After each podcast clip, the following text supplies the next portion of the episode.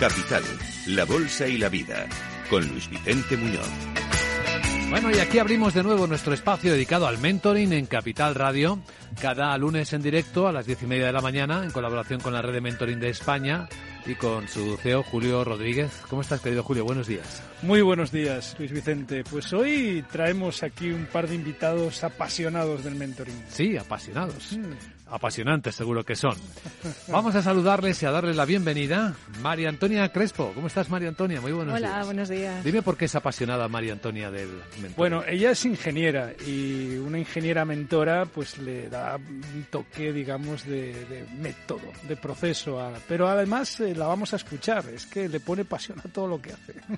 Bueno, además de ser ingeniera, eh, su trabajo oficial, ¿no? La oficina es telefónica, ¿no? Telefónica, sí. Diriges por venta en telefónica. Exacto, sí. Postventa. tu, venta tu alta responsabilidad. Bueno, y Pedro Corraliza, Pedro Ángel Corraliza Zamorano, que es un nombre correcto y completo. ¿Cómo estás, Pedro? Muy buenos días. Bienvenido. ¿Por qué es un apasionado Pedro? Bueno, Pedro es de los pioneros del mentoring en, España. Yo lo conozco pues por allá por el año 2005, 2006 que empezamos con esto del mentoring. Y él, pues eh, lo va a saber, es que transpira mentoring en todo, absolutamente todo lo que hace. Bueno, Pedro es director asociado de liderazgo y equipos en Avanda Consultores y es también director asociado y mentor certificado de la red de mentoring de España. Así que ahí tenemos también tu currículum resumido. Resumido, está bien, ¿no? Está muy bien. Pues empecemos con nuestro tema de hoy de que va con la pasión y que va con el mentoring. Pues vamos a hablar con Toñi, que sé que le gusta que la, que la llamen así, em, porque ya ha participado recientemente en un programa de mentoring que ha liderado precisamente Pedro en, digamos en Telefónica. Eh, ¿Qué fue lo que te animó en su momento a participar en una iniciativa de este tipo? Gracias.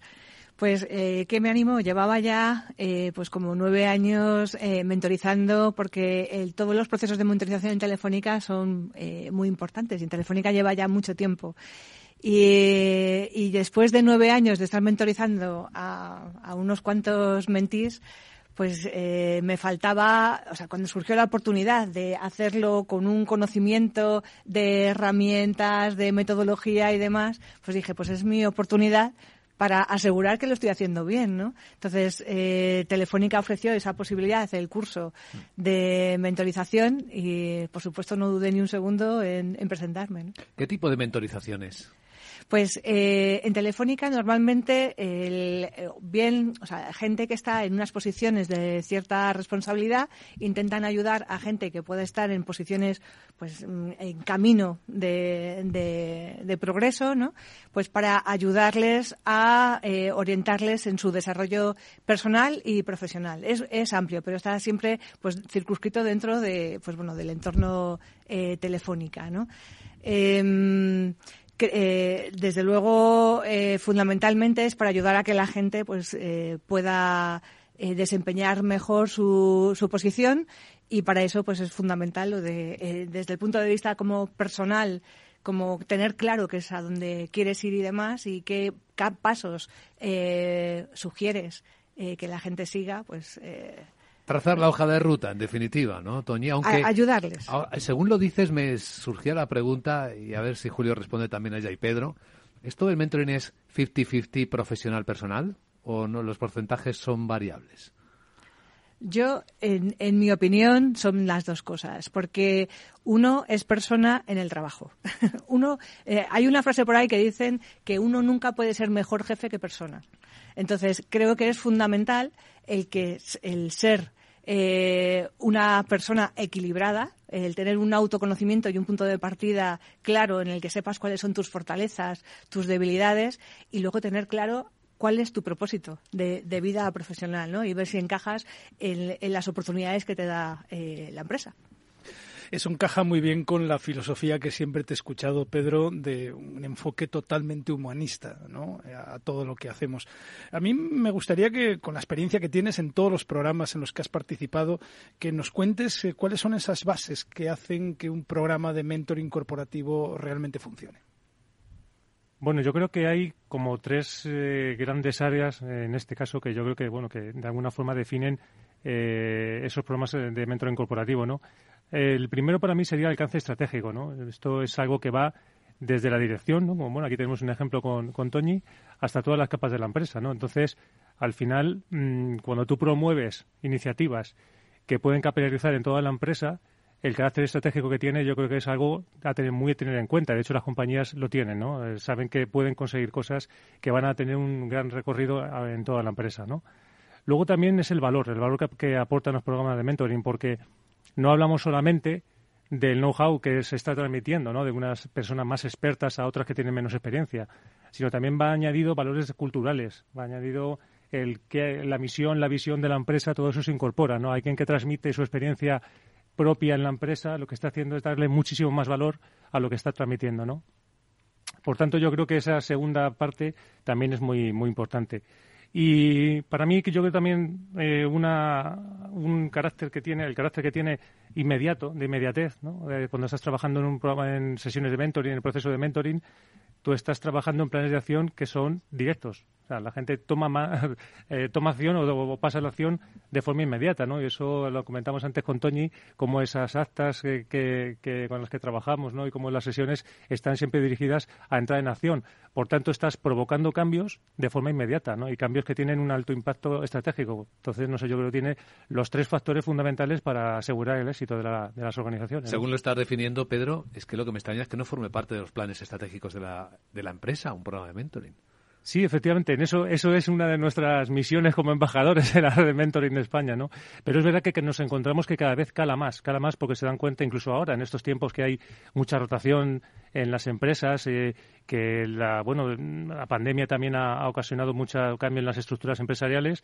Eh, hay muchas organizaciones que, organizaciones que se están dando cuenta de lo importante que es tener ese valor, esa cultura, que no se pierda y ese valor que, que, tienes y que realmente te hace diferente, que esté cada vez se potencie más, ¿no? Y que esté mm, eh, activo y que esté vivo, ¿no? Y que siga, se siga trabajando en él. Y eso es algo que muchas compañías se han dado cuenta. Es decir, no podemos perderlo y si no empieza ya es tarde, ¿no? Entonces hay que estar muy atento. Aunque en la vida real me gustaría, Julio, saber qué efecto, qué impacto tiene en la rotación un programa de mentoring. Pues em, está, está estudiado y está demostrado que em, las personas que reciben mentoring son menos propensas a dejar la compañía en un plazo de 18 meses. Cierto es que hay muchos factores alrededor y la crisis es uno de ellos para que la gente no se vaya, ¿no? Pero em, el hecho de participar en una iniciativa de este tipo, eh, a mí la palabra retener no me gusta, me gusta más la palabra fidelizar. Hmm. En fin, esos son datos que, tenemos encima de la mesa. Volviendo otra vez con, con Toñi, em, apasionada te decía porque me decía que no se atrevía a poner el, título de mentora en su currículum hasta que no estuviera certificada. Y el hecho de certificarse fue para ella una, un motivo de ilusión. A mí me gustaría que nos hablaras de ese rol, de ese rol como mentora que has desempeñado. ¿no? Para ti, ¿cuáles son esas ideas? ¿Cuáles son esos conceptos claves este, que has tenido que tener en cuenta para poder aplicar esa metodología? A tu papel de mentora? Pues eh, una, cosa que es fundamental para hacer un proceso de mentorización, yo no lo califico como un buen proceso o un mal proceso, sino eh, creo que es el mentí el que tiene que, cualificar. Eh, creo que es interés. O sea, yo creo que es fundamental el que el mentor tenga mucho interés en asegurar que el proceso puede ayudar al mentí. Y esto significa ponerle mucha energía, porque tienes que ponerte en los pies, de, en los zapatos del mentí y saber qué es lo que le preocupa. Eh, o en qué te vas a centrar para trabajar. Hay veces que a lo mejor las cosas no están suficientemente claras, con lo cual tienes que indagar, ¿no? Un poco al principio para tener claro pues cuáles son esos objetivos ¿no? que, que, nos marca la metodología de mentorización y demás y que creo que es fundamental. ¿no? Pero sobre todo yo creo que el tener, el tener vocación de ayuda, que estando en postventa de Telefónica, en empresas y en gran público, desde luego eh, nos caracteriza, pues somos unos sufridores y nos encanta el poder ayudar a nuestros clientes. Es como los soldados, ¿no? Se supone el interés de ayuda. E, efectivamente. Entonces, eso mismo es lo que hace pues que me interese el tema de mentoring, el poder ayudar eh, a la gente y luego dedicarle tiempo que tienes que buscarlo de todos los lados y prepararte, porque hay veces que a lo mejor pues mm, tienes que saber cómo vas a acercarte a, la persona para que le llegue los mensajes o que estén alineados con lo que esa persona necesita, ¿no? Pero está claro que te produce un retorno, ¿no? No solo satisface una vocación, sino que también tiene retorno para ti como mentora. Em, me encanta cuando eh, la gente al cabo de los años se pone en contacto contigo para darte las gracias. Mm. Eh, eh, o sea, me parece muy muy gratificante el saber que has ayudado a alguien a, a cambiar, a orientar. Yo aprendo, o sea, con cada uno de mis mentís eh, me hacen ver la, situación en los contextos de diferentes puntos de vista y hay veces pues que no has reflexionado sobre eso. Entonces te aporta mucho y me aporta mucho también personalmente, ¿no? De eso es precisamente, Pedro, de lo que me gustaría que nos hablases, de esos beneficios que aporta el mentoring, eh, no solamente a los mentís, también a los mentores.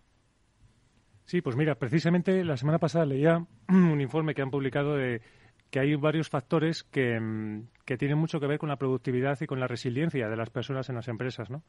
Y hablaban de que de esos cinco factores, sobre todo mm, el feedback, la retro, bueno, el, feedback, el reconocimiento, la conexión entre las personas, eh, tenía mucho que ver con que las personas se encontraran más a gusto y trabajaran más, bueno, esa resiliencia, ¿no? Es decir, se, se sepan cómo sobreponerse a los problemas que tienen, ¿no? Y esto tiene, mucho que ver con mentor, es decir, la relación, como decía Toño, ¿no? esa relación entre mentor y mentí, cuando ven que estáis trabajando en un objetivo común y que hay cosas que muchas veces no son tan sencillas ni para el mentor o la mentora, en este caso, y el mentí, y tienen que trabajar sobre ello y sobre todo también el elemento con la cultura de la empresa. Estos son beneficios tanto para una parte como para la otra. Y al final, bueno, eso redunda en el beneficio para la compañía, ¿no? Hablamos muy de dentro, pero hay que ver eh, el impacto social que tiene todo este trabajo, ¿no? Más allá de la empresa. Y, esto va por la siguiente línea. Como nos ha dicho Julio, que Toñi es ingeniera, y ya sabes que de los ingenieros en nuestro país tenemos un desafío enorme, que nos hacen falta 200.000 más en los próximos años, simplemente para atender las necesidades de desarrollo que tiene el país. Hay un evidente déficit de ingenieras, de mujeres. Así que como mentora, como ingeniera, me gustaría saber, Toñi, qué podríamos hacer para llamar eh, para atraer a las estudiantes, sobre todo, a, las, eh, a la formación STEM, que no estamos haciendo de forma suficiente. Pues. Eh,